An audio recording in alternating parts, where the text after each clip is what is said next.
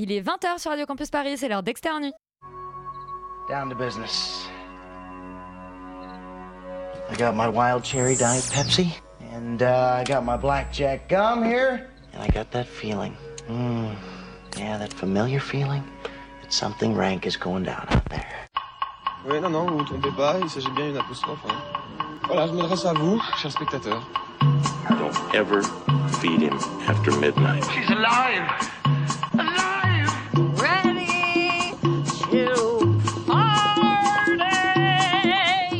Sorry, Dave. I'm afraid I can't do that. I'm a man. Well, nobody's perfect. Qu'est-ce que c'est C'est pas quoi faire. Les acteurs sont à l'aise dans leur personnage, l'équipe est bien soudée, les problèmes personnels ne comptent plus, le cinéma règne. Vers l'infini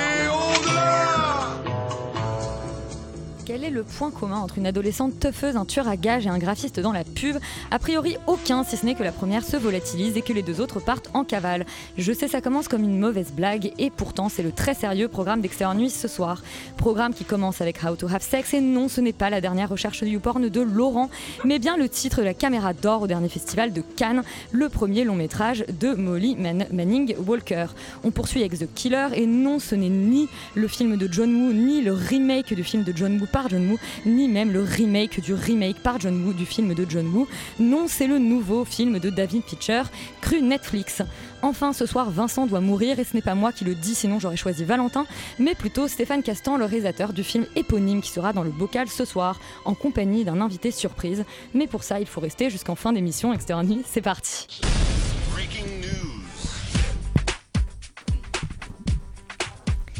Solal, bonsoir. Bonsoir. Maintenant, c'est toi qui nous donne le box-office toutes les semaines. Bah ouais, parce que j'ai été euh, visiblement promu au rang de euh, personne qui participe à cette émission. Euh, donc ça fait plaisir. Et, euh, et je suis donc en charge de vous dire que cette semaine, un peu comme les autres finalement, le cinéma est encore dominé par des films pas, très, pas top top. Et euh, mais ce qui est de, ce qui est de rassurant, c'est que ce sont pas les mêmes films pas top top que la dernière fois. parce que Il y a les- du renouvellement. les, les films pas top top de la dernière fois ne sont plus en tête du box-office, donc euh, ils ont enfin été détrônés, notamment je pense à la Pat Patrouille qui a été détrônée par Five Nights at Freddy's. Euh, donc on avait dit que c'était pas bien. On a dit que c'était Euh, le plus gros cauchemar de l'année euh, 2023, donc Et- c'est clairement pas une bonne nouvelle. Non, Pas et dans, qui, pas dans le bon sens du terme pour Ah un oui, film d'horreur. quoi. exactement. et qui- et qui marche plutôt bien avec une, avec une moyenne de en- environ 1500 entrées par copie, ce qui est plutôt pas mal.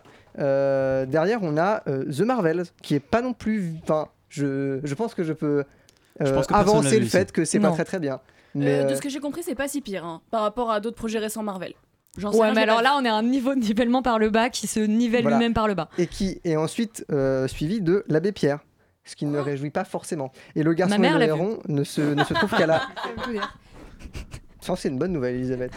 Mais non, non, et donc c'est- je suis assez étonné de voir que le garçon et le héron a, a assez vite perdu sa première place et a une, une belle décote de popularité, visiblement, puisqu'il n'est que quatrième et, euh, et a perdu à peu près la moitié de, de, de- de son public. Donc euh, c'est un, peu- étrange. Disons qu'il a eu un gros gros démarrage parce que je pense que les fans de Ghibli ont été un peu euh, en manque, mais, euh, mais visiblement, voilà, il n'y a rien de très intéressant qui arrive à celui-ci, notamment dans les nouveautés.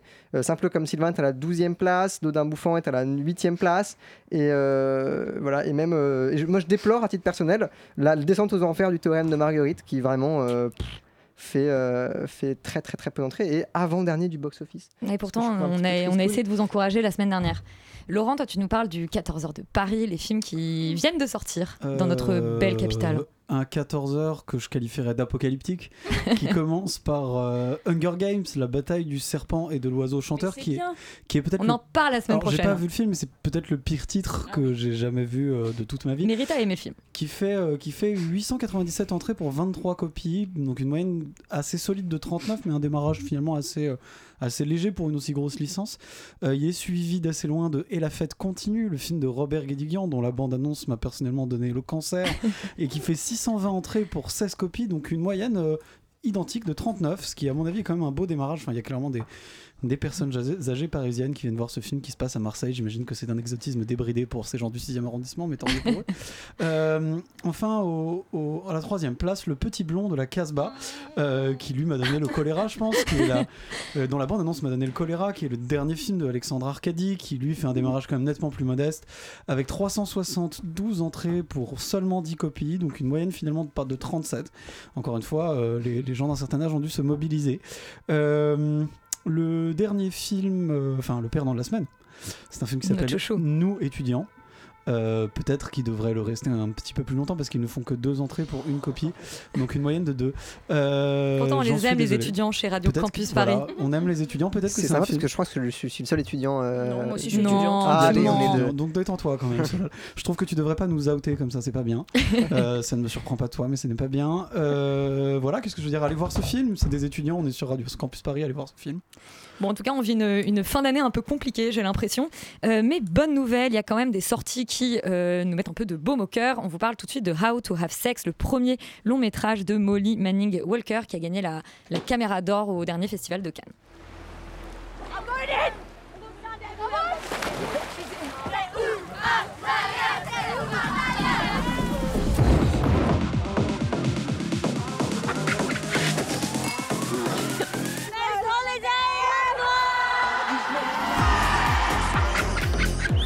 What's your name?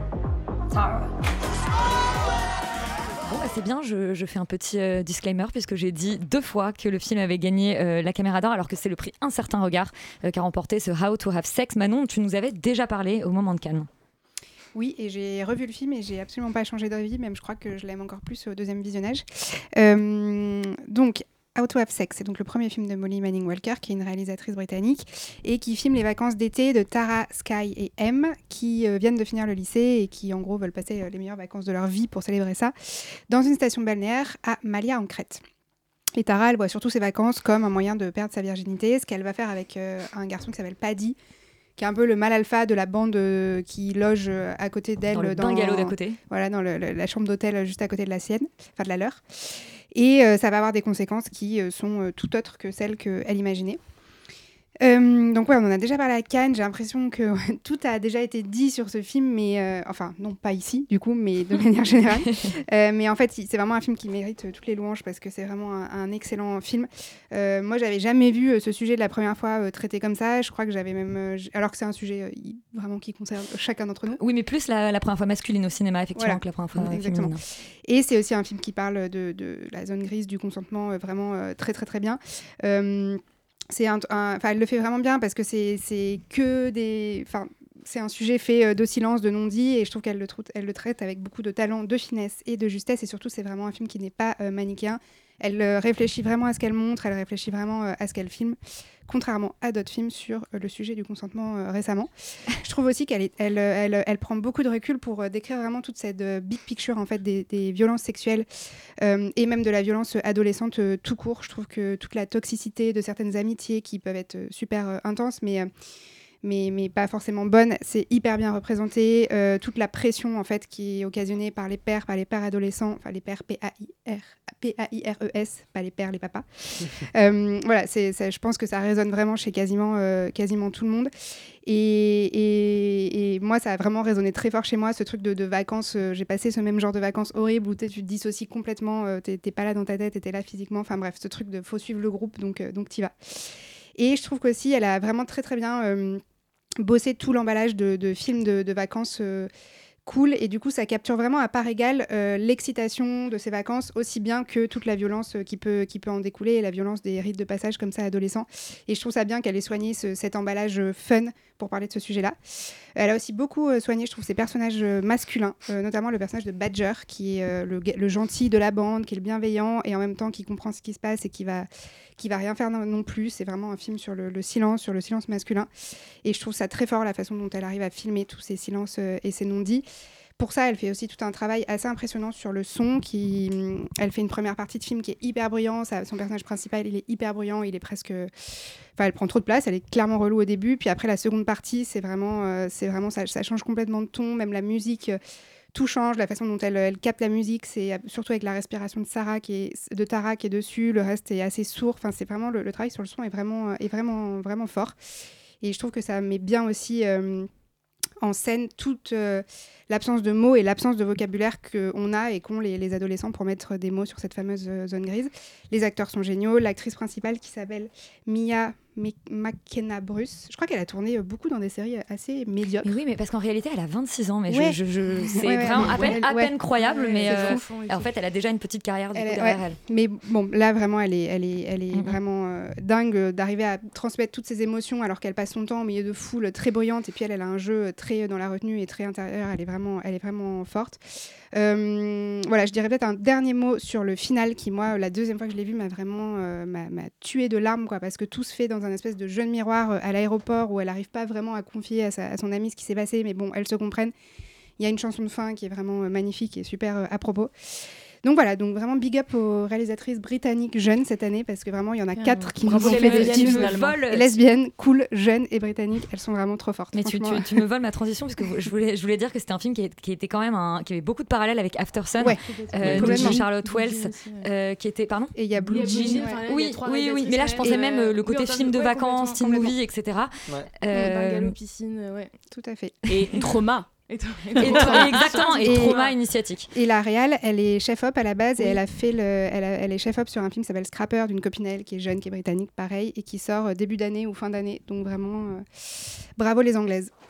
Bah, Enfin, les mènent, euh. Donc Bravo euh, les vacances, Anglaises. bravo les anglaises. Non mais vacances, euh, vacances adolescentes euh, rime avec euh, trauma visiblement. Ah oui, mais complètement. Enfin, il y a quelque chose où. euh, non, mais moi, vraiment, j'ai vécu ce film comme quelque chose d'anxiogène. Chez des anglaises ou des adolescentes.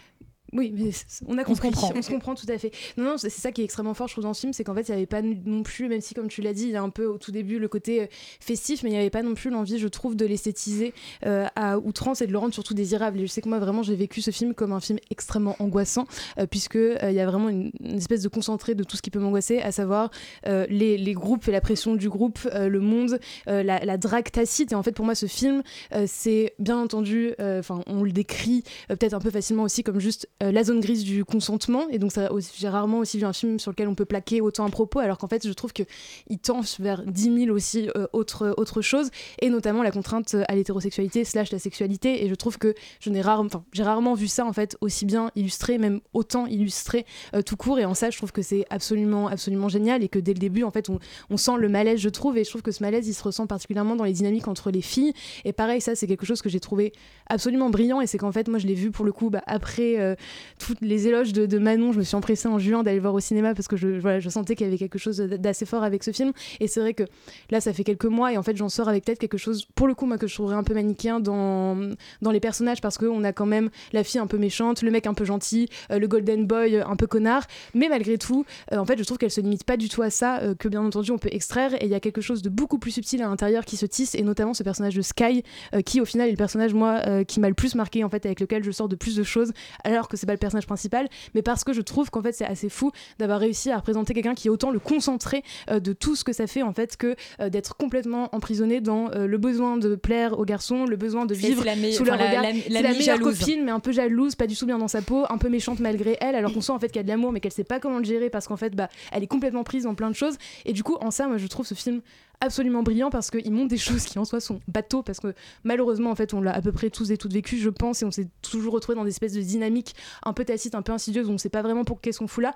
Et là d'avoir réussi à le représenter en fait aussi brillamment avec tout ce contexte là d'espèces de fêtes de spring breakers européens aussi. Et ça en fait j'ai aimé avoir ce regard en fait d'une réalisatrice européenne euh, dans des lieux européens euh, sur euh, cette fête là et de pas avoir que ce point de vue un peu américano-centré qui du coup peut aussi mettre un peu à distance en tout cas pour moi euh, personne française euh, qui peut qui peut regarder ce film. Euh, ça j'ai trouvé ça absolument brillant. Et surtout aussi l'esthétique en fait euh, c'est quelque chose qui au final m'a marqué parce que j'ai vraiment l'ambiance et ce que j'ai apprécié alors qu'elle est chez Fop en fait c'est que j'ai pas vu du tout vu euh, une envie d'esthétiser comme je l'ai dit au début euh, de faire beau. En fait il y a vraiment juste l'envie de raconter cette histoire comme elle est racontée presque par moment dans un truc un peu docu où ça bouge dans tous les sens parce qu'on suit complètement le rythme des personnages et aussi le rythme de la nuit effrénée. Et ça fait que je trouve que tout est tout est extrêmement pertinent en fait. Et c'est un film que j'ai trouvé majeur qui moi personnellement m'a vraiment scotché parce que je l'ai vraiment vécu comme une espèce de descente aux enfers mais dès le début en fait moi il y a un truc où j'ai jamais trouvé ça festif et en fait d'avoir aussi euh, présenté ça comme ça ça c'est extrêmement puissant. Et du coup c'est dur je trouve de mettre des mots sur quelque chose où on sort on juste on, on a l'impression de s'être pris une petite claque on sait pas vraiment ce qui s'est passé et à la fois c'est très simple et à la fois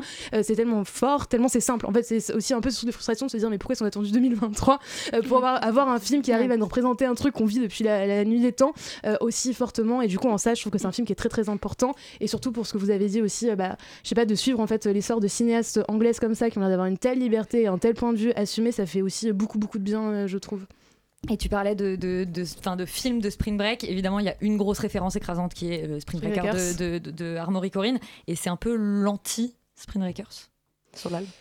Euh, bah de fait oui mais c'est pas, pas tellement que ce soit l'anti Spring Breakers que j'ai plus l'impression qu'on a euh, de toute façon un espèce de pas de nouveau genre mais un nouveau ton qui est en train de naître avec, avec Ouais. ces cinéastes là qui euh, dont, dont je dirais dont effectivement on, a- on avait déjà eu les prémices euh, dans, un, dans, dans des parties pris beaucoup plus esthétiques je pense notamment à la boîte de production A24 qui avait déjà des films très indépendants euh, qui croisaient un peu les genres qui avaient cette espèce de ton là assez lent mais en même temps là mais, mais je trouve que c'était encore une envie très esthétisante et très esthétisée. Là, tu parlais de l'image tout à l'heure, j'ai l'impression que c'est un film qui fait corps avec son sujet dans à peu près tout, dans son image, dans son rythme, dans sa forme. Et je trouve que justement, c'est suffisamment euh, rare d'avoir un film où toutes les questions, visiblement en termes de mise en scène, en termes de parti pris, ont été posées pour faire corps avec euh, le sujet, avec les personnages. C'est-à-dire qu'il y a, justement, moi, pour moi, à part After Sun récemment, il y a, a que ces deux films-là qui arrivent à faire ça avec autant de brio. Et euh, donc, je suis complètement client de ça. Je dirais aussi que c'est un regard sur la, sur, sur, la, sur la jeunesse et sur les angoisses des jeunes qui est pas aussi souvent porté qu'on le voudrait, ou en tout cas qui est souvent très dramatisé, ou qui est souvent raconté par des gens qui, je pense, sont un peu trop âgés pour, euh, pour, voir, euh, pour voir ces angoisses-là, qui notamment sont transformées à notre époque euh, par le biais de l'hyperconnectivité ce que vous voulez. J'ai pas envie de rentrer dans ce, dans ce genre, de, de genre de débat, mais mais voilà, et je trouve que c'est un peu, c'est un regard assez neuf, qui est même un petit peu déconcertant par euh, justement, je trouve sa légèreté. Moi, j'ai pas trouvé que le film était particulièrement euh, angoissant, enfin outre le sujet et outre ce qui s'y passe, j'ai pas trouvé qu'il y avait un effort, euh, si tu veux, de, de si vous voulez, d'angoisse ou de chercher à dramatiser. Justement, je trouve qu'il y a quelque chose de la- vraiment dans la réception euh, que, que ça en fait là aujourd'hui avec notre regard. Je pense qu'il n'y avait pas l'envie vraiment de, de rentrer dans, cette anxiogène, dans ce côté anxiogène dès le début. Quoi. Justement, et moi j'y suis allé sans rien savoir, j'y suis allé un petit peu, un peu à l'aveugle, et au début j'ai vraiment cru que ça allait être un, un, Spring Breakers, quoi, pour le premier degré, et donc j'y suis allé complètement, euh, euh, libre de ça, et sans, savoir exactement, même si je me doutais, rien qu'au titre de, ce dont ça allait parler, c'était, j'y allais pas en, connaissance de cause, et justement je trouve qu'il y a, jamais vraiment de euh, glissement aux enfers au sens propre du terme, j'ai l'impression qu'il y a une espèce de perméabilité entre, entre la fête, les vacances, l'amitié, et en même temps, il se passe des trucs, et on vit des épreuves, en même temps, on s'en rend pas forcément compte au moment où on les vit, au moment où ça nous arrive, et puis on sort, puis on revient, et puis y a, je sais pas, il y a, y a un espèce de truc que je trouve très réel dans la façon dont, dont, c'est raconté. J'ai l'impression qu'on touche à une forme de réalité euh, euh, de la perception qui qui à, titre personnel je trouve, je trouve assez beau et j'espère que, que cette espèce de, de pseudo courant va, va perdurer et qu'on aura plus de films euh, dans, cette veine là Rita, je crois que tu es un tout petit peu moins emballée, toi, par ce How to Have Sex. Est-ce que je me trompe? Bah, en fait, le truc, c'est que je, euh, je me réemballe euh, quand j'entends les filles en parler. C'est assez, euh, c'est assez particulier. euh, Oui, je- ma phrase était assez orientée. C'est assez particulier, c'est assez particulier parce que. Désolé, Solal.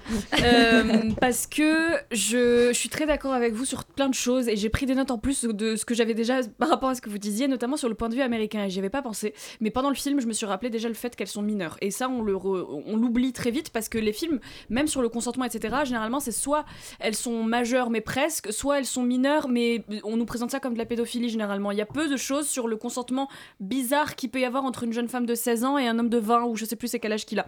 Ouais. Enfin, et surtout le fait Oui, que vingtaine. voilà, le fait qu'en Europe, on commence à boire quand on a 13-14 ans par rapport aux États-Unis, le fait que les spring break, on a l'habitude de voir ça aux États-Unis, tout ce regard-là, j'y avais pas du tout pensé, mais c'est tellement pertinent, donc euh, merci beaucoup de m'avoir ouvert euh, ce nouveau chakra de compréhension du film. Ouais, mais je pense que ça les. Enfin, nous, en France, j'ai l'impression qu'on a moins quand même cette culture du binge Ah oui, non, mais eux, ils sont donc fous. Je pense qu'au Royaume-Uni, il y a encore une autre résonance que nous, on a peut-être Je moins pense que ça dépend en où en France aussi. Ouais. Euh, mais en tout cas, moi, ça me paraît. Ouais, enfin, je- je suis d'accord. très anglo-saxon comme truc, tu vois. Je suis très d'accord avec toi, euh, peut-être sur l'alcool, mais en tout cas sur le côté aller quelque part en Europe où il fait beau. En, en fait, on s'en fout. Les espaces qui sont filmés, je les trouve passionnants parce qu'il y a un plan, un moment qui revient plusieurs fois sur la rue des bars le matin, après la fête, après la guerre, et que, qui est jonché de, de détritus et tout. Et pour moi, c'est des espaces qui, ne sont, qui sont complètement euh, interchangeables avec d'autres espaces ailleurs. C'est presque des espaces de mondialisation et d'urbanisation, et je trouve ça hyper intéressant de voir des personnages qui se déplacent de leur pays, mais pas vraiment pour aller en Grèce. D'ailleurs, c'est l'inverse d'un film de l'Office du tourisme.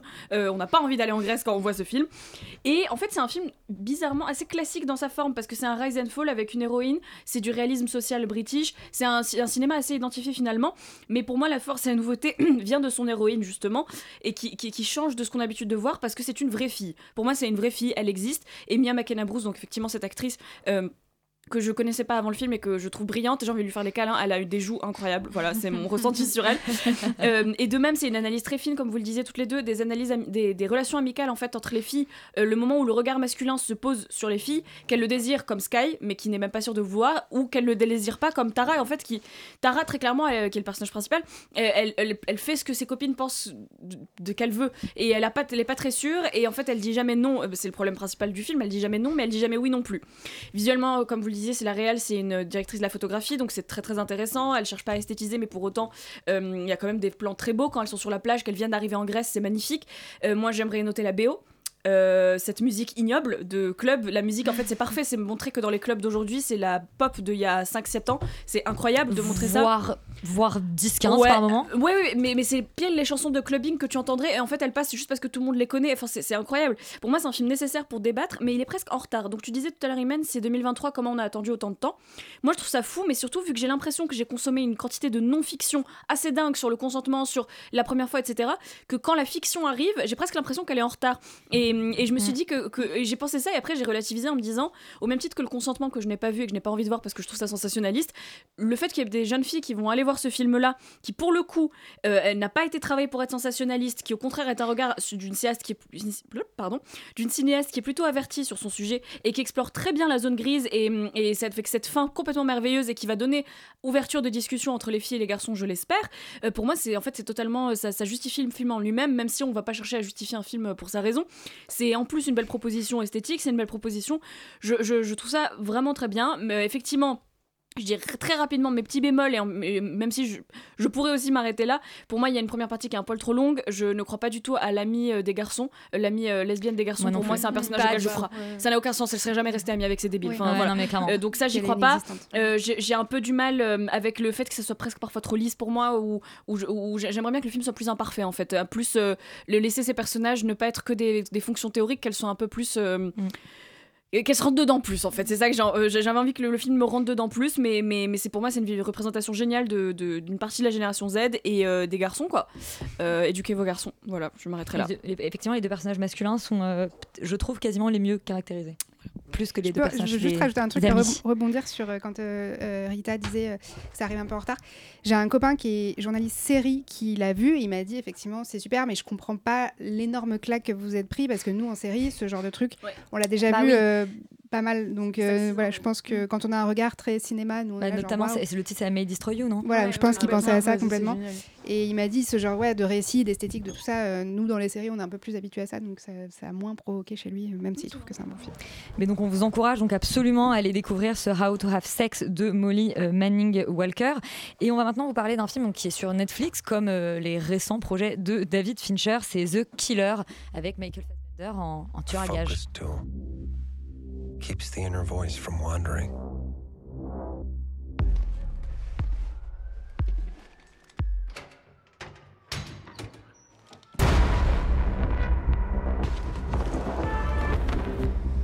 This is what it takes. My process is purely logistical. If I'm effective, it's because of one simple fact.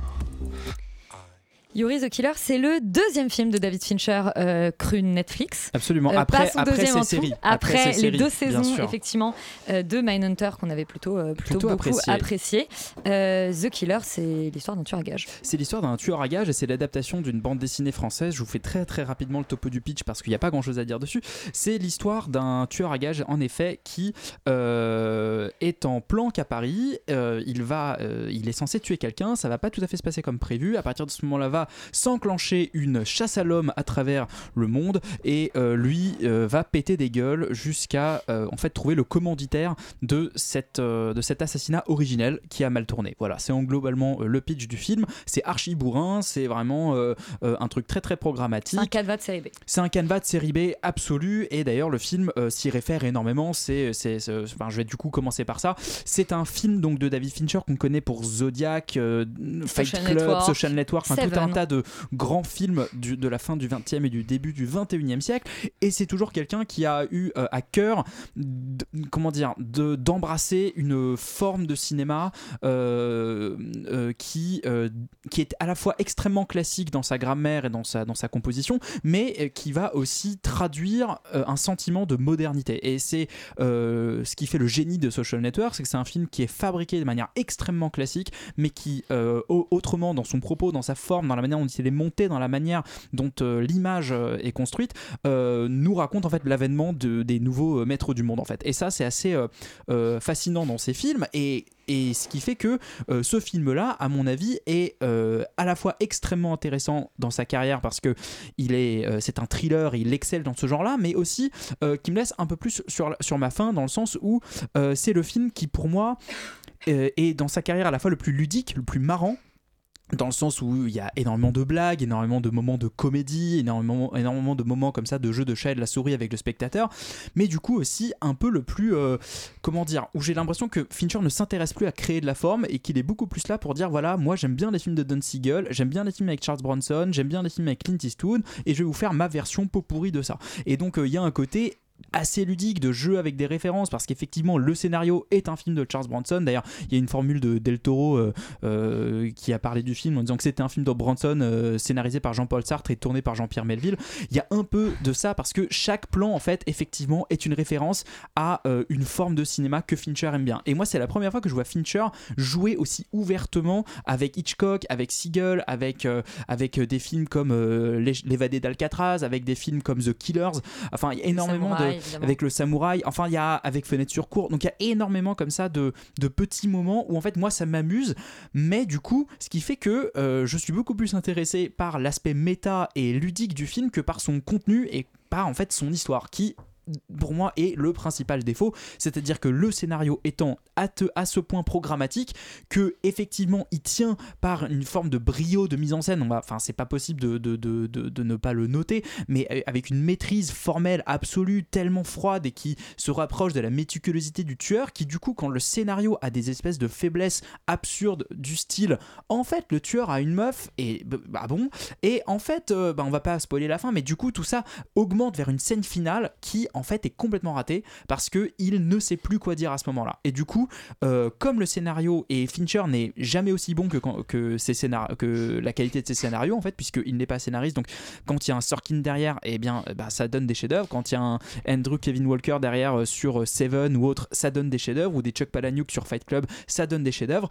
Mais, c'est encore Andrew Kevin Walker qui est derrière The Killer. Oui, mais oui, mais là, le, une fois de plus, le scénario est pour moi tellement programmatique et en fait, je pense volontairement programmatique. C'est que je pense qu'il il fait un- une espèce de profession de foi de je vais aller à l'essentiel absolu de ma narration, je ne vais pas m'embarrasser de quoi que ce soit d'autre et ça va être une narration post-it et c'est pas grave et j'assume ça.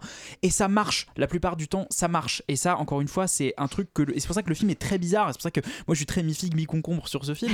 c'est que, c'est que, en fin de compte, ça marche la plupart du temps, sauf à deux moments clés du film où en fait je fais, mais c'est pas possible. Et ça, j'y crois plus. Et, et, et à ce Et il y en a moment-là. un, c'est la fin. Et euh, il y en a un, c'est la fin. Et du coup, et ça rejoint parce que du coup, j'en ai un peu discuté avec plein de gens euh, qui ont vu le film et qui sont pas autour de cette table. Et la plupart m'ont dit, mais en fait, à la fin du film, j'ai le sentiment de pourquoi j'ai regardé ce film en fait. Qu'est-ce que, qu'est-ce, qu'est- pourquoi j'ai investi de mon temps pour cette conclusion.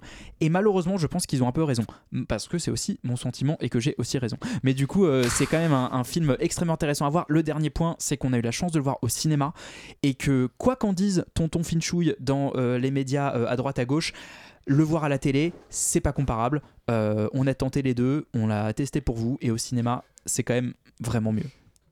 Valentin, toi, t'étais un peu brouillé euh, avec Fincher depuis, euh, depuis quelques temps, depuis, depuis The Social Oui, Network. mais en fait, Yuri a mentionné Fight Club. Je me suis souvenu que j'avais aussi détesté Fight Club, donc c'était peut-être plus. euh, Mais alors, on, on peut dire qu'effectivement, c'est le scénariste de Seven et qui a été le script doctor sur The Zodiac Game. Et- et- Non, mais surtout, il me semble surtout sur The Game et Fight Club. Et Zodiac Et Zodiac aussi, ok. Ah, alors par contre effectivement je tiens Zodiac c'est un peu en dents de scie parce que je tiens Zodiac pour un chef-d'œuvre quasi absolu, absolu, ouais. voilà Euh, mais effectivement ce qui est intéressant c'est et on, on en revient à la politique un peu de choix parfois de Netflix et j'ai vu que pareil euh, Tonton faisait beaucoup de compliments sur, sur, sur Netflix et sur la manière dont il laissait la liberté aux artistes il va pas très bien ils lui ont laissé l'opportunité de- d'afficher certaines névroses. Euh, bah c'est fait euh, voilà c'est fait. Alors pour quelle conclusion pour le spectateur on n'est pas très certain mais le film est effectivement assez plaisant et je suis comme toi c'est à dire que je pense que c'est un projet qui est euh, qui est pas enfin qui est pas forcément abouti dont je sors pas forcément grandi en tant que 70, quoi. voilà.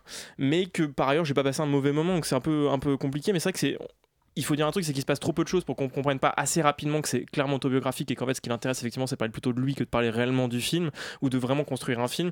On est euh, avec euh, beaucoup d'assertions parce qu'il y a beaucoup de dialogues assez rigolos mais très répétitifs où le personnage se répète des choses de type euh, n'anticipe pas, en voix voilà, euh, n'anticipe pas, euh, euh, ne prend que ce que ne vient ne fait que ce qu'on te, demande, etc. Enfin bref, des trucs très vraiment vraiment idiots pour le coup et donc heureusement il les répète donc on comprend que c'est un gimmick et que de nouveau ça participe. Il s'en moque à- aussi, ouais. Voilà, il s'en moque et que, et que ça participe à un truc plus global que donc on comprend que c'est névrotique et donc lui-même je pense qu'il a compris que c'est névrotique. Mais c'est vrai que c'est un peu triste parce qu'on voit un personnage central et chez Fincher on sait que les personnages sont toujours obsessionnels et à la fois machiavéliques. En tout cas on vient creuser quelque chose qui serait à la limite de l'humanité chez eux. Ici le mec est pris en défaut, il rate et euh, en plus il est complètement idiot parce que clairement il percute pas qu'il est lui-même un peu en bordure de la société. C'est-à-dire qu'on a un personnage très triste et pas, il y a une citation que tu n'as pas, il y a quelqu'un que t'as pas mentionné effectivement, qui m'a un peu sauté aux yeux, c'est Bresson, voilà, c'est le point, c'est le point connard de la soirée. Euh, et effectivement, en fait, bah, il y a ce truc, cette mise en crise totale de l'action qui en fait existe mais n'a aucune conséquence sur la narration, aucune conséquence sur le monde, aucune conséquence morale. Et effectivement, on a affaire à un mec qui tue des gens et on comprend pas pourquoi il le fait. Donc on a affaire à une sorte de Kill Bill neurasthénique, euh, assez, assez déroutant. Et il y a un truc qui est vraiment, je trouve, pareil, en termes de formellement euh, hyper intéressant et qui montre que bah, Fincher va pas, va pas très bien, effectivement, c'est le côté euh, très euh, formellement vidéoludique de la mise en scène. Oui, c'est vrai, il y a Hitman euh, qui est une grosse référence. Voilà, ouais. c'est clairement, il y a avec les, les, les- vraiment les visées, avec même parmi les actions, enfin dans la, dans la mise en scène de l'action, dans le travail sur le son, dans le. Mais il passe de niveau en niveau quasiment. Exactement, Ouais. t'as le truc de boss dans la construction scénaristique, enfin, c'est vraiment, c'est vraiment assez impressionnant. Et là où c'était, dans, par exemple, Panic Room, il y avait déjà des petits éléments de ce type, où il y a une sorte de, de construction vidéoludique, d'escape game, disons, maintenant, euh, et ben en fait là c'est très triste, c'est-à-dire qu'en fait c'est une sorte de gimmick, donc on comprend très bien qu'il essaye de trouver du jeu, de trouver du fun, mais qu'il n'y en a pas et que ça tourne à vide. Et le choix de Fassbender en tant que héros, bah, il est aussi signifiant parce que c'est quelqu'un qui porte sur lui cette sorte de maladie euh, euh, ultra moderne dont on a l'impression qu'il essaie de se faire le chantre. Et donc bah, en fait il reste du film Tu des ça à trucs. cause de Shame Bah oui, un peu. Et puis même avec le fait qu'il est, enfin, il a un corps taillé, il y a pas un pet de gras, il fait du yoga comme j'ai jamais vu personne en faire. Il y a un truc très très euh, névrotique encore une fois chez lui. Euh, et donc il y a un peu, on en arrive finalement au truc euh, qui moi m'a presque plus plu dans le film, c'est les scènes où on le voit se et où il parle, il pense et en fait on se rend compte qu'il est perdu et que bah, rien ne vaut dans ce monde-là. Et donc c'est la conclusion de Tonton Fincher. Merci. euh, Bah dans trois ans, en espérant que ça aille un petit peu mieux. Laurent, alors toi, tu l'as pas découvert au cinéma justement, The Killer Tu non, l'as je vu l'ai sur pas une vu au télé cinéma, je l'ai pas vu sur une télé, je l'ai vu sur un, une- Sur un rétroprojecteur, excuse-nous, le deuxième point connard de la soirée. C'était Ouais. le deuxième point connard sur la soirée qui est probablement plus audio que celui de Valentin. moi. Euh, je vais essayer d'aller vite parce que en fait j'ai pas grand chose à rajouter par rapport à ce que vous avez dit. Je suis assez d'accord. Euh, moi j'étais assez surpris de voir à quel point le film était creux. En fait c'est assez étonnant euh, de la part de Fincher de faire quelque chose qui soit finalement euh, euh, aussi vide et aussi sans objectif. Et en fait ce qui est très curieux c'est que tout ça est complètement détruit par cette fin qui vient en fait à ré- rétroactivement briser tout ce qu'on peut éventuellement tenter de construire en regardant le film et de l'histoire qu'on va essayer de nous raconter. C'est vraiment un geste très étrange euh, et très curieux. Euh, que j'ai vraiment du mal à expliquer, en dehors du fait que je trouve qu'il y a beaucoup de choses qui sont très plaisantes dans le film et des moments qui sont très agréables à regarder, et que bah il faut quand même aussi se rendre à l'évidence. Fincher, euh, c'est probablement un des plus grands metteurs en scène qu'on a- qui existe au monde aujourd'hui, voire le meilleur. Il fait quand même des trucs hallucinants avec rien. Euh, Il y a des, il y a des- enfin je veux dire, moi je crois que je l'ai quasiment jamais vu dans des scènes de combat. Je trouve que la scène de combat c'est peut-être impeccablement. c'est- honnêtement, ouais. c'est peut-être une des meilleures que j'ai vues depuis longtemps Ouais, ouais. Et, et depuis John Wick 4. bon. Et euh, Ouais, attends, doucement quand même. dans, le- dans un genre très différent. Tu me voles ma critique là. Dans un genre très différent, dans un genre très différent, mais c'est peut-être une des meilleures que j'ai vues depuis John Wick 4 et c'est pas peu dire parce que enfin voilà, j'ai des, des- des- des bonnes choses à dire sur John Wick 4, ça arrive. Bref, euh, c'est c'est vraiment un. Je, je comprends pas trop en fait ce que Fincher fout avec ça. Euh, je me demande jusqu'à quel point il est pas un peu encombré aussi sur le côté adaptation de la BD. Je, je sais pas, je l'ai pas lu donc c'est difficile à dire, mais en tout cas pour le côté programmatique, pour le côté, pour la manière dont il est construit, etc. Moi, ça m'a fait penser plus à de la BD aussi parce que c'est adapté de ça, mais euh, je trouve, euh, je trouve que c'est un film qui est plaisant à regarder parce que oui, on a un grand réalisateur, on a des bons acteurs, il y a des moments qui sont sympas, il y a des petits moments qui sont intéressants, mais en fait, ouais, à quoi bon? C'est-à-dire que qu'est-ce qu'on fout là et, euh, et quand on regarde la fin, on se demande, à part pour euh, observer des jolies images, ce qui est agréable, mais pour moi, c'est pas pour ça qu'on va au cinéma malheureusement. Bon, Félix, tu vas avoir une, une grosse mission parce que En toi, plus, on a ce- tous plutôt En aimé. vrai, en vrai, The c'est pas, Le film est très négatif Le là, film est autour de la plutôt table. bien. ça On va. a le hein. droit- On a le droit d'avoir des, on a le droit d'avoir. Non, mais en plus, des- je voilà. partage, je Surtout, on a partage des vos attentes réserves. énormes. Et je pense pas que je, vais, je vais être non plus euh, dithyrambique sur le film euh, parce que je, trouve, enfin, je suis assez d'accord avec vous en vrai. hein. C'est juste que euh, euh, je pense que Fincher fait pas lire un peu la théorie des auteurs parce que depuis le début, il arrête pas d'alterner grand film, petit film pour s'amuser, grand film, etc. Je pense que c'est son moyen de décompresser. À mon avis, Mank c'était quand même un gros morceau quand même les gens ont pas forcément aimé, donc il avait besoin de ce petit défouloir. Mais c'est un défouloir que j'aime bien par rapport à Panic Room parce que Alors qu'il essaie trouve- de monter depuis 15 ans quand même le défouloir. Donc euh, Oui, oui, mais je pense qu'il a, ouais. a plein de défouloirs et plein de Pas mal de films qu'il qui- essaye de monter voilà, depuis qu'il 15 ans parce que World War Z gueule. 2, euh, Black Hole, l'adaptation. Euh, 20 000 sous le mer, enfin bref, plein de trucs. Euh, et en fait, moi, ce que j'aime bien avec ce petit film de série B des fouloirs, c'est que c'est quand même beaucoup plus retors, beaucoup plus désespéré. Il y a vraiment quelque chose de glauque en fait dedans, qui du coup lui donne beaucoup plus d'intérêt, et beaucoup plus de saveur, je trouve. Alors que justement, il y a un minimalisme et, et un côté extrêmement froid qui peut sembler euh, euh, sans, saveur, mais moi je sais pas, j'ai été vachement pris par euh, le côté crépusculaire de la photographie, par euh, Fincher qui fait de la caméra à épaule, mais pas comme tout le monde, parce que tu sens que ça a été pensé, qu'à mon avis c'est de la caméra à épaule numérisée, enfin bref, donc c'est des techniques qui, sont, qui, ont un ressenti qui est très bizarre sur le spectateur, le montage son et le sound design qui est fait exprès pour être agressif, pour se faire ressentir, enfin je sais pas, je trouve que lui qui est dans une espèce de démarche de contrôle absolu, de lissage complètement dingue dans tous ses films, il arrive avec ce film là qui est un espèce de de diamants un peu brut taillés justement euh, de manière un peu un peu étrange. Je trouve ça assez cool. Et, notamment justement parce que je suis très fan de sa filmographie parce que c'est un auteur qui me passionne et de le voir justement esthétiquement à l'œuvre là-dessus je trouve ça vraiment bien. Et en plus moi j'aime bien la simplicité du film. C'est à dire que effectivement à la fin tu te dis un peu qu'est-ce qu'on me raconte? Mais je pense que c'est bon ça fait très phrase de connard mais c'est un peu l'objectif du film de te montrer que ça tourne à vide et qu'à la fin tu filmes presque quasiment le vide. On est d'accord que c'est un peu raté, que je suis d'accord qu'en fait on aurait pu aller presque plus loin et j'ai lu, j'ai pas lu la BD mais j'ai lu pas mal d'analyses qui justement disaient que la BD était presque plus minimaliste que ça et je pense qu'on aurait pu se passer de pas mal de voix off.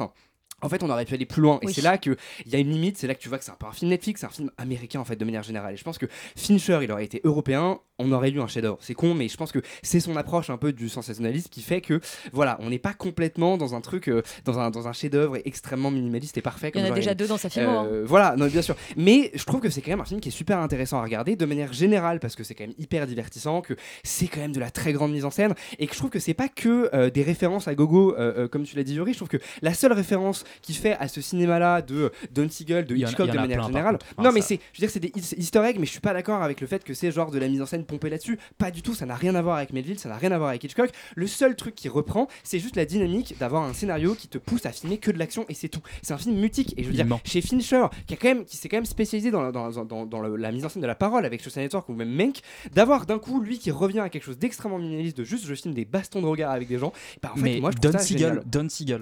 Donc, euh, bah ouais, mais enfin, je veux dire, c'est Fincher, donc c'est tout est poussé hyper loin, tu vois. La photographie, Mais- le sound design, c'est pas autant que, que Don Siegel, enfin, c'est Mais sûr. Don Siegel, il a. il, a fait, il, a, il a fait un film quasi muet qui s'appelle The Killers, enfin qui est, une- qui est un canevas de ce film-là. Oui, mais même en termes de rythme, je veux dire, je trouve qu'il y a une attention aux détails de manière générale C'est- oui, quand que il y a, a quand même Bien sûr. il y a quand même un plus. C'est pas juste du ressucé, parce que sinon ce serait quand même un peu triste. Mais ça veut pas dire que. Non, alors Manon, qui, qui s'en inspire, je- Voilà, bref. Yuri, Yuri, Regardez tu as quand même parlé. Je crois que Manon a aussi le droit de donner son avis sur The Killer. Euh, bah, après, moi, mon avis, il est aussi un peu euh, mi-figue, mi-concombre.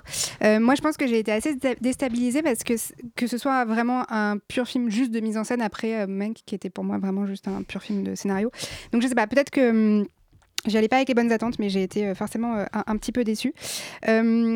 Moi, j'ai vraiment adoré la première demi-heure de préparatif, euh, qui est vraiment glaçante, qui est hyper tenante. Et en fait, je crois que j'aurais voulu. sa cible. Ouais, voilà. Et j'aurais voulu qu'en fait le film ne soit en fait que ça, Euh, c'est-à-dire son cheminement mental euh, et l'exécution. Et c'est tout. Là, moi, son histoire de vengeance slash amour. Enfin, bref, moi, ça m'a pas franchement euh, intéressé. Et j'aurais aimé qu'il accentue encore plus ce décalage euh, ironique entre ce qui se passe dans sa tête et puis en fait euh, la réalité qui lui fait quand même pas mal défaut.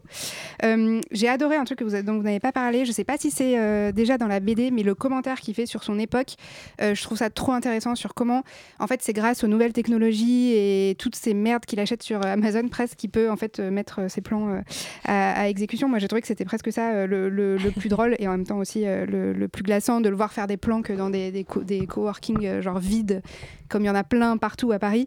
Euh, j'ai trouvé ça euh, vraiment. Trop bien, le travail du son euh, incroyable pour ceux qui ont eu la chance effectivement de le voir, euh, de le voir euh, au cinéma et euh, la scène de baston du milieu. On dirait qu'en fait il a fait ce film presque juste pour filmer cette scène de baston. Elle est vraiment euh, incroyable, elle est, elle est, elle est drôle. Et Et juste elle est un peu question. trop sombre quand on la regarde. J'ai Oui. vu le film à la fois au cinéma et euh, sur un sur un rétroprojecteur, celui de Laurent. Et elle est mieux sur un rétro? Bah non. Ah, ouais, elle est un peu elle est un peu trop sombre quand on quand on la voit. vu sur un écran d'ordi et ça va. Ok. Mais j'ai juste une question, moi, un truc qui m'obsède. Pourquoi? On en a déjà parlé avec Yuri et on n'arrive pas à trouver la réponse. Ce petit clignement d'œil à la toute fin sur le dernier plan, ça veut dire quoi?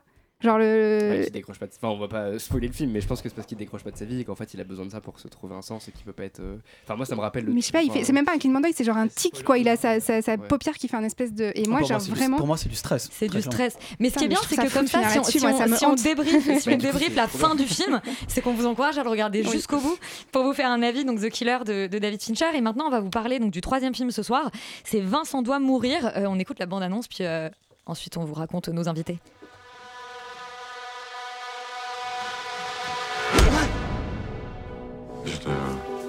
Poste de travail et on m'a agressé. Il y a une absence au niveau du regard et ils foncent sur moi. J'ai l'impression qu'il y a un délire autour de moi, quoi. Vous êtes senti en colère euh, ces derniers temps? Je pense que vous cherchez l'attention des gens qui vous agressent quelque part. Vous n'êtes pas d'accord avec moi? Ça fait combien de temps pour toi?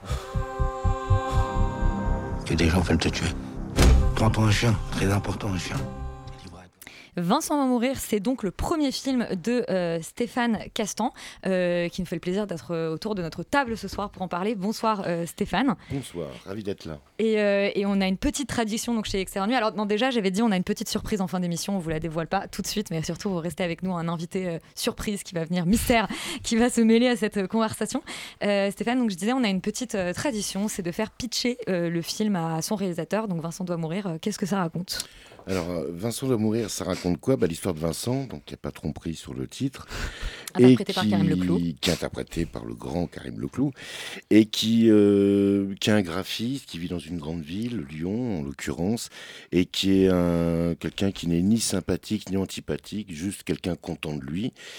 Et qui, du jour au lendemain, est victime d'un phénomène, c'est-à-dire que des gens le regardent et quelque chose change dans leur regard, et ils foncent sur lui pour lui péter la gueule. Et au bout d'un moment, il comprend que c'est plus que lui péter la gueule, ils veulent le tuer, donc il finit par quitter la ville, se confiner, presque pour ainsi dire, en pensant que ça va aller mieux. Et bien sûr, c'est un leurre, ça va être de pire en pire, puisqu'en plus, il va tomber amoureux, et il n'est pas facile de vivre une histoire avec quelqu'un qui peut vous tuer à n'importe quel moment. Effectivement. Euh, Yuri, tu voulais poser la première question? Oui, c'est un film, euh, c'est un film qu'on qualifierait de film de genre puisque c'est un film qui, qui repose sur un concept du coup euh, très fort de fantastique avec des gens qui d'un coup se jettent sur ce pauvre Vincent pour vouloir le tuer. Euh, c'est un film qui a été écrit par euh, Mathieu Nair, un scénario, et vous dites souvent que c'est un, un névrosé qui vous a apporté un son scénario de névrosé. Vous avez additionné vos névroses. Euh, Qu'est-ce que, quelles, quelles sont les névroses que vous avez additionnées pour faire ce film? Alors, c'est pas ce névrosé-là qui m'a apporté le scénario, ce sont d'autres névrosés qui sont les.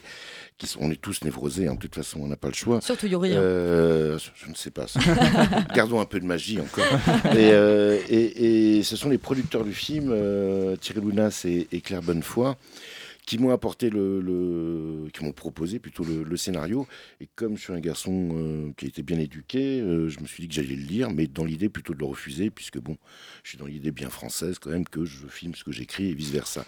Et c'est vrai que quand j'ai lu le, scénario de Mathieu, euh, bah, ça croisait avec des préoccupations que je pouvais avoir, des choses dont j'avais envie de parler, et j'aimais beaucoup ce concept de la violence à travers provoquer, à travers le regard. Je trouvais que c'était une manière, je trouvais que c'était concret.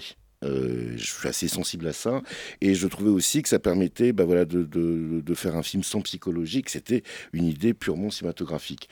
Après, les névroses, parce que j'ai demandé à un autre névrosé même de nous rejoindre, qui est Dominique Baumard. Et donc oui, on a après euh, poursuivi l'écriture euh, à partir de la proposition de, Mathieu. Et de, bah, il y avait déjà en germe le, le mélange des genres, mais on a poussé les potards là-dessus. On a rajouté de l'humour absurde parce que c'est une chose à laquelle je tiens beaucoup. Et puis dans le scénario de Mathieu, il n'y avait que Vincent qui était victime du phénomène.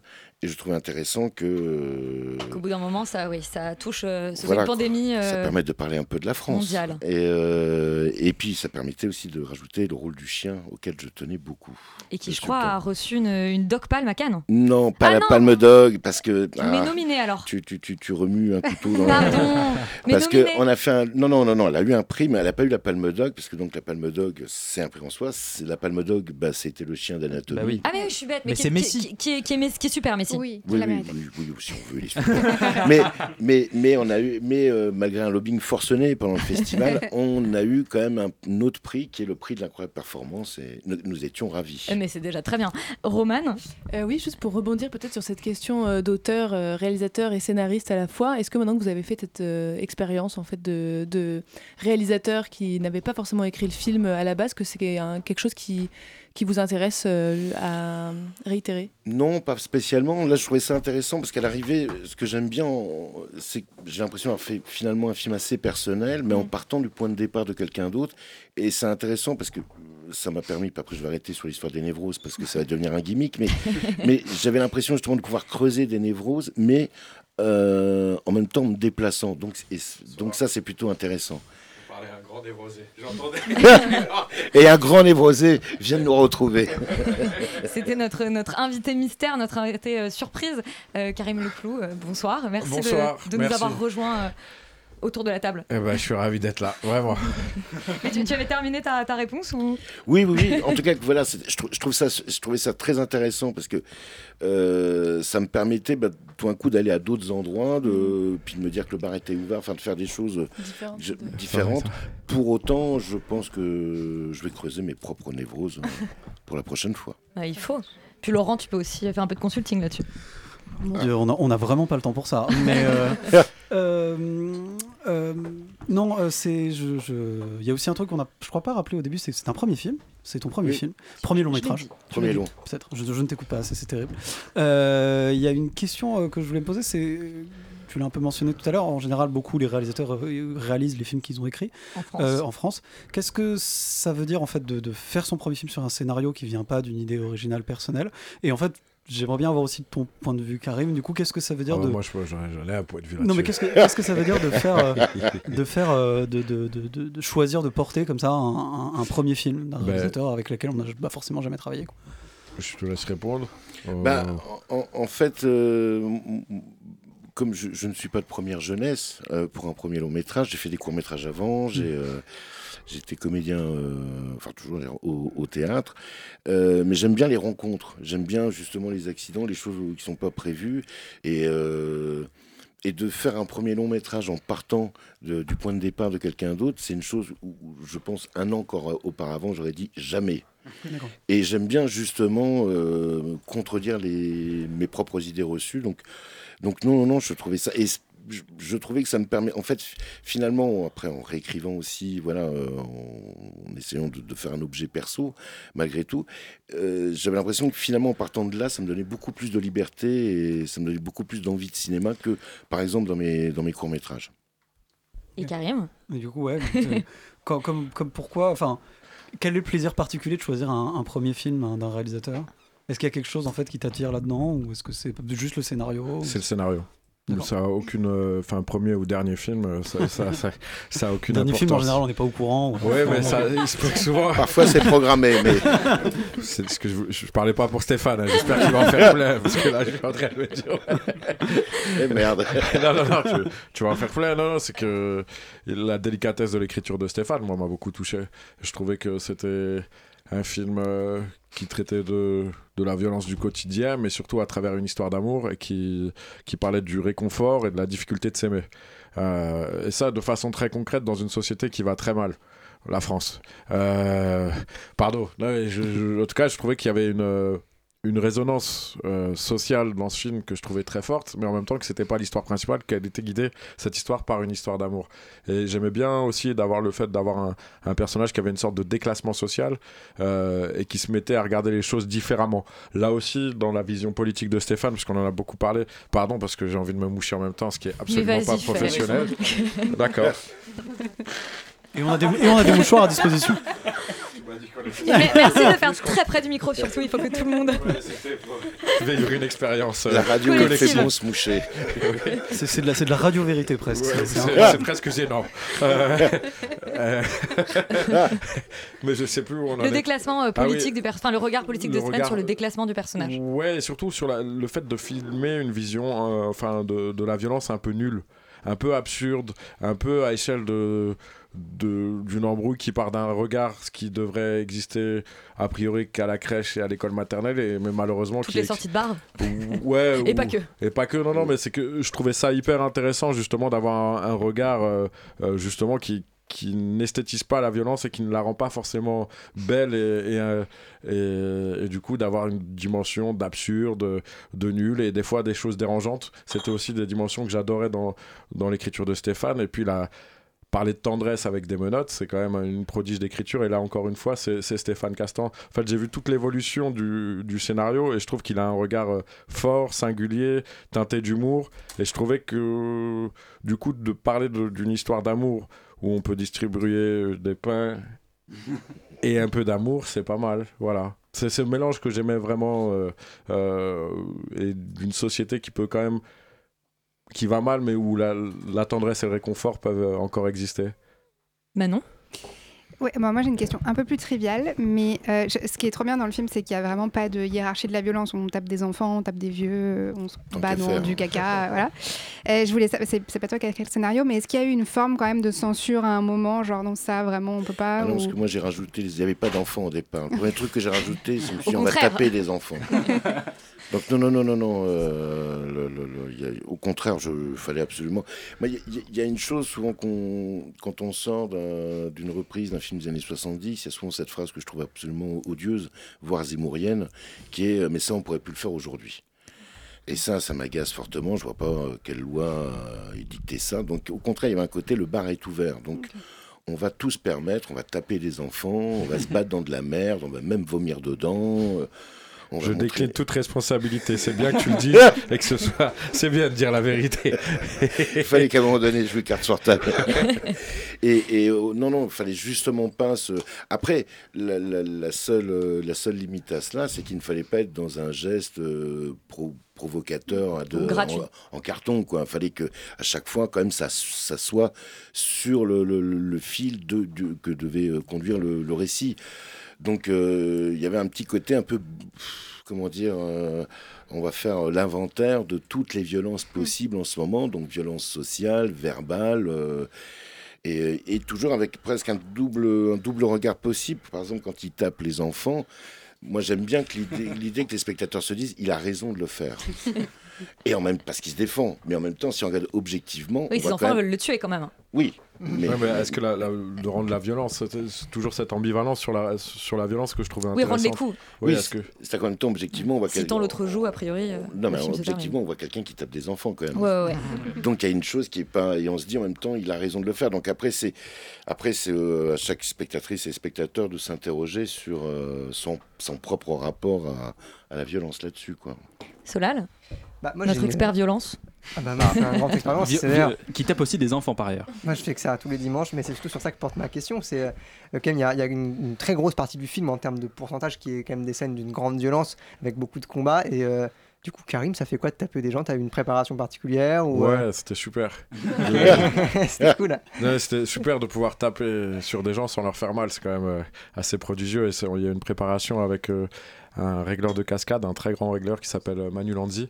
Et du coup, euh, justement, eux, ça les amusait beaucoup de déstructurer un peu leur, leur boulot et de, de casser le- les, des codes de chorégraphie euh, propres au cinéma pour essayer Oui, de rendre maîtriser. ouais, de les maîtriser, de rendre une violence presque totalement nulle, que ce que je disais, et un peu, un peu réelle en fait, parce que on- souvent quand on se bat, on n'est pas brillant. Et, et du coup, euh, c'était assez jouissif le moment où, et c'était un truc de pervers. Et j'avoue ma perversion, c'est que euh, grâce à Stéphane, on a, on, on a tourné dans l'ordre des séquences. Et le moment, parce que à, fo- à un moment, votre corps, vous encaissez, vous encaissez, puis il en, il en a marre. Et là, d'un coup, quand il m'a dit je peux taper des enfants, j'ai pris un plaisir inouï à, à ne pas leur faire mal, bien évidemment. voilà. Et- et- mais mais c'est vrai que c'était, presque très, très amusant à faire. Euh, même dans la scène dans la fosse septique, qui est quand même euh, compliquée parce qu'on on se bat dans un lac de boue à ce moment-là, euh, c'est des choses très très amusantes et, du coup l'émotion naît du corps. Et, non pas le fait de pas de pas travailler sur un rapport psychologique à l'avance, de pas de pas anticiper, c'était une chose euh, hyper importante. Et alors, je crois que ça va déjà être malheureusement notre dernière question parce qu'il est déjà 20h54. Félix, Mais pourquoi ce serait la dernière est-ce qu'il y a une émission après nous Non, on les en emmerde, direct on, va- on rend pas les micros. On, on les invite. Mais venez avec nous l'émission d'après. Coucou Fresh List, hein, vous, les, vous les passez en duplex Euh, je sais qu'on a beaucoup parlé de violence, de, de- bon, d'enfants qui sont tapés. Euh, et justement, comment on, on- c'est quoi les questions qui ont été posées euh, pour filmer cette violence? Je sais que tu cites beaucoup Carpenter. On pense évidemment à David Robert Mitchell et It Follows euh, assez récemment sur les mêmes euh, thématiques de, de- de mise en scène. Euh, justement, comment tu as préparé ton film, sachant que c'est ton premier film euh, en termes d'esthétique Comment on arrive justement en 2023 avec un, un film et en même temps qui n'est pas forcément un film américain, qui est aussi un film français Voilà, que- c'était quoi un peu toutes ces, toutes ces questions euh Bah, c'était, c'était les premières, enfin, c'était vraiment des questions pour moi assez fondamentales. C'est-à-dire comment on allait filmer ça. Et sur ces interrogations-là, il y avait à la fois Manu Lanzi, dont parlait Karim, qui était notre régleur cascade, et aussi Manu Dacos, notre chef opérateur. Moi, je n'avais pas envie que la violence soit fun dans le film. Et euh, ça fait un moment que la violence, elle est fun au cinéma. euh, où finalement on a des, des, des- des cascades euh, extrêmement sophistiquées, avec des corps hyper bien taillés. S'il te plaît. C'est très gênant. Je dis pas ça pour toi. à chaque fois, je Mais je sais, je, je en même temps, tu vois bien comment je suis. hein, donc, et, et, et- et finalement, il y a quelque chose d'inoffensif là-dedans. C'est à la fois, je pense, l'influence à la fois de Tarantino, du cinéma hongkongais, des choses que par ailleurs j'aime beaucoup, mais je trouvais pas ça juste là-dessus. Je sentais qu'il fallait que ça soit sale, qu'en tout cas il y ait une forme de réalisme euh, là-dessus. C'est-à-dire que, enfin, pour qui a vu euh, des combats dans des bars, dans la rue, c'est tout sauf virtuose. Enfin, les gens, ça, on s'attrape les vêtements, on se tire les cheveux, on... c'est dégueulasse, quoi. Donc je sentais qu'à la fois il fallait qu'à l'image et dans le, réglage des combats, et surtout aussi qu'on a affaire à des corps ordinaires ou tabous, comme avec, euh, encore une fois, des, des gamins, euh, il fallait qu'on soit dans une forme de réalisme à l'image, mais qu'en revanche, au son, parce que là, on se fait plaisir. C'est-à-dire qu'avec le bruiteur, euh, Bertrand Boudot, qui était le, bruiteur de C'est arrivé près de chez vous, euh, là, en revanche, il fallait que les coups soient très, très, très euh, surdimensionnés. Et c'est le dialogue presque entre ces sons qui ne sont pas du tout réalistes et cette image qui, elle, au contraire, est très crue, qui permet une chose un peu. bah, qui, qui distille un malaise. Et moi, c'était davantage ça qui m'intéressait. Sur la dimension Carpenter, c'était plus la dimension ironique qui m'intéressait. Ce que j'aime, c'est qu'on va jamais rendre le micro à 20h50. Jamais, jamais. jamais. Mais non, mais une toute je profite question. de ma toute dernière question Bonus. pour citer Vima Laponce, qui est Ah, euh, oui, quand même, oui, qui quand est, euh, qui est qui est ta counterpart, ta partenaire à l'écran. Euh, comment euh, donc comment euh, que- qu'est-ce que c'était de jouer avec elle? Parce que vous avez tous les deux un jeu extrêmement différent mais très complémentaire dans ce film.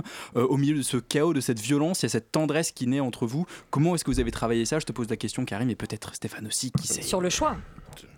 C'est Le merveilleux déjà de travailler avec Vima Laponce. Je, je souhaite à tous les acteurs et tout- toutes les actrices de travailler avec elle parce que je trouve que c'est l'une des meilleures actrices euh, françaises et à l'international et, et de façon européenne, elle sait tout jouer.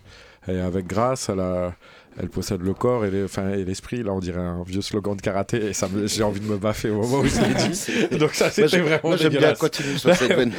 non, non, parce qu'elle euh, elle sait tout jouer avec grâce. euh, c'est facile de jouer avec elle. On prend le temps. Pardon, l'émission de 20h58, mais venez avec nous. De toute façon, on est 3000 dans, dans le studio, c'est ça Donc on, on peut- être à, à 3002. Non, mais, et, et vraiment, je trouve que c'est une actrice euh, assez fabuleuse. Euh, moi, j'a- j'avais une obsession, c'était de jouer avec elle. J'aurais pas fait ce film sans elle. À partir du moment où Stéphane m'a dit qu'il voulait que ce soit elle, je, je me projetais plus dans le film sans elle Donc le scénario plus. plus Vima Lap- Plus Stéphane Castan, plus le le plus Vima Laponce, ouais, c'était le, le duo gagnant. Et, et après, il y a eu un petit problème, c'est que la première fois où j'ai rencontré Vima Laponce, euh, je lui ai répété 800 fois la soirée aidant, le temps passant, le bar ouvert, Je lui ai- quelques, quelques boissons différentes et variées. Mais euh, du coup, je lui ai répété 800 fois mon, mon envie de jouer avec elle. Et le- du coup, elle a flippé. mais non, mais le lendemain, j'ai eu peur quand je me suis réveillé. euh, après, fait- que j'ai- après que j'ai perdu mon réalisateur dans un bar, puisque j'ai découvert mon ré- que mon réalisateur était parti. En fait, on est resté dans un bar qui, est ouvert jusqu'à- qui restait ouvert jusqu'à 7 heures, où le gars nous, nous proposait de, de boire des coups. Oui, oui. Et mon réalisateur était parti à 4h du matin. Et moi, euh, à 7h, j'ai- le gars me dit Bon, on va fermer. Je dis Mais il est où mon copain? Il me dit Il est parti à 3h. Donc, si tu veux, après le fait de se réveiller, je me suis dit Merde, j'ai fait le con. Vimala, elle va se barrer. Et elle était là. Un miracle, un Mais miracle. C'est ça qui est beau. Mais on va- on n'a pas terminé sur Mais- Vima la Ponce. Enfin, j'ai Bien sûr que si, on a terminé parce qu'il est 20h59 presque. La Ponce Presque 21h. Merci Stéphane Castan et, et Karim Leclou d'être venus nous parler de Vincent doit mourir, Euh, qu'on vous encourage donc à aller voir. Et maintenant, c'est l'heure de Fresh List. Donc surtout, vous restez sur Radio Campus Paris.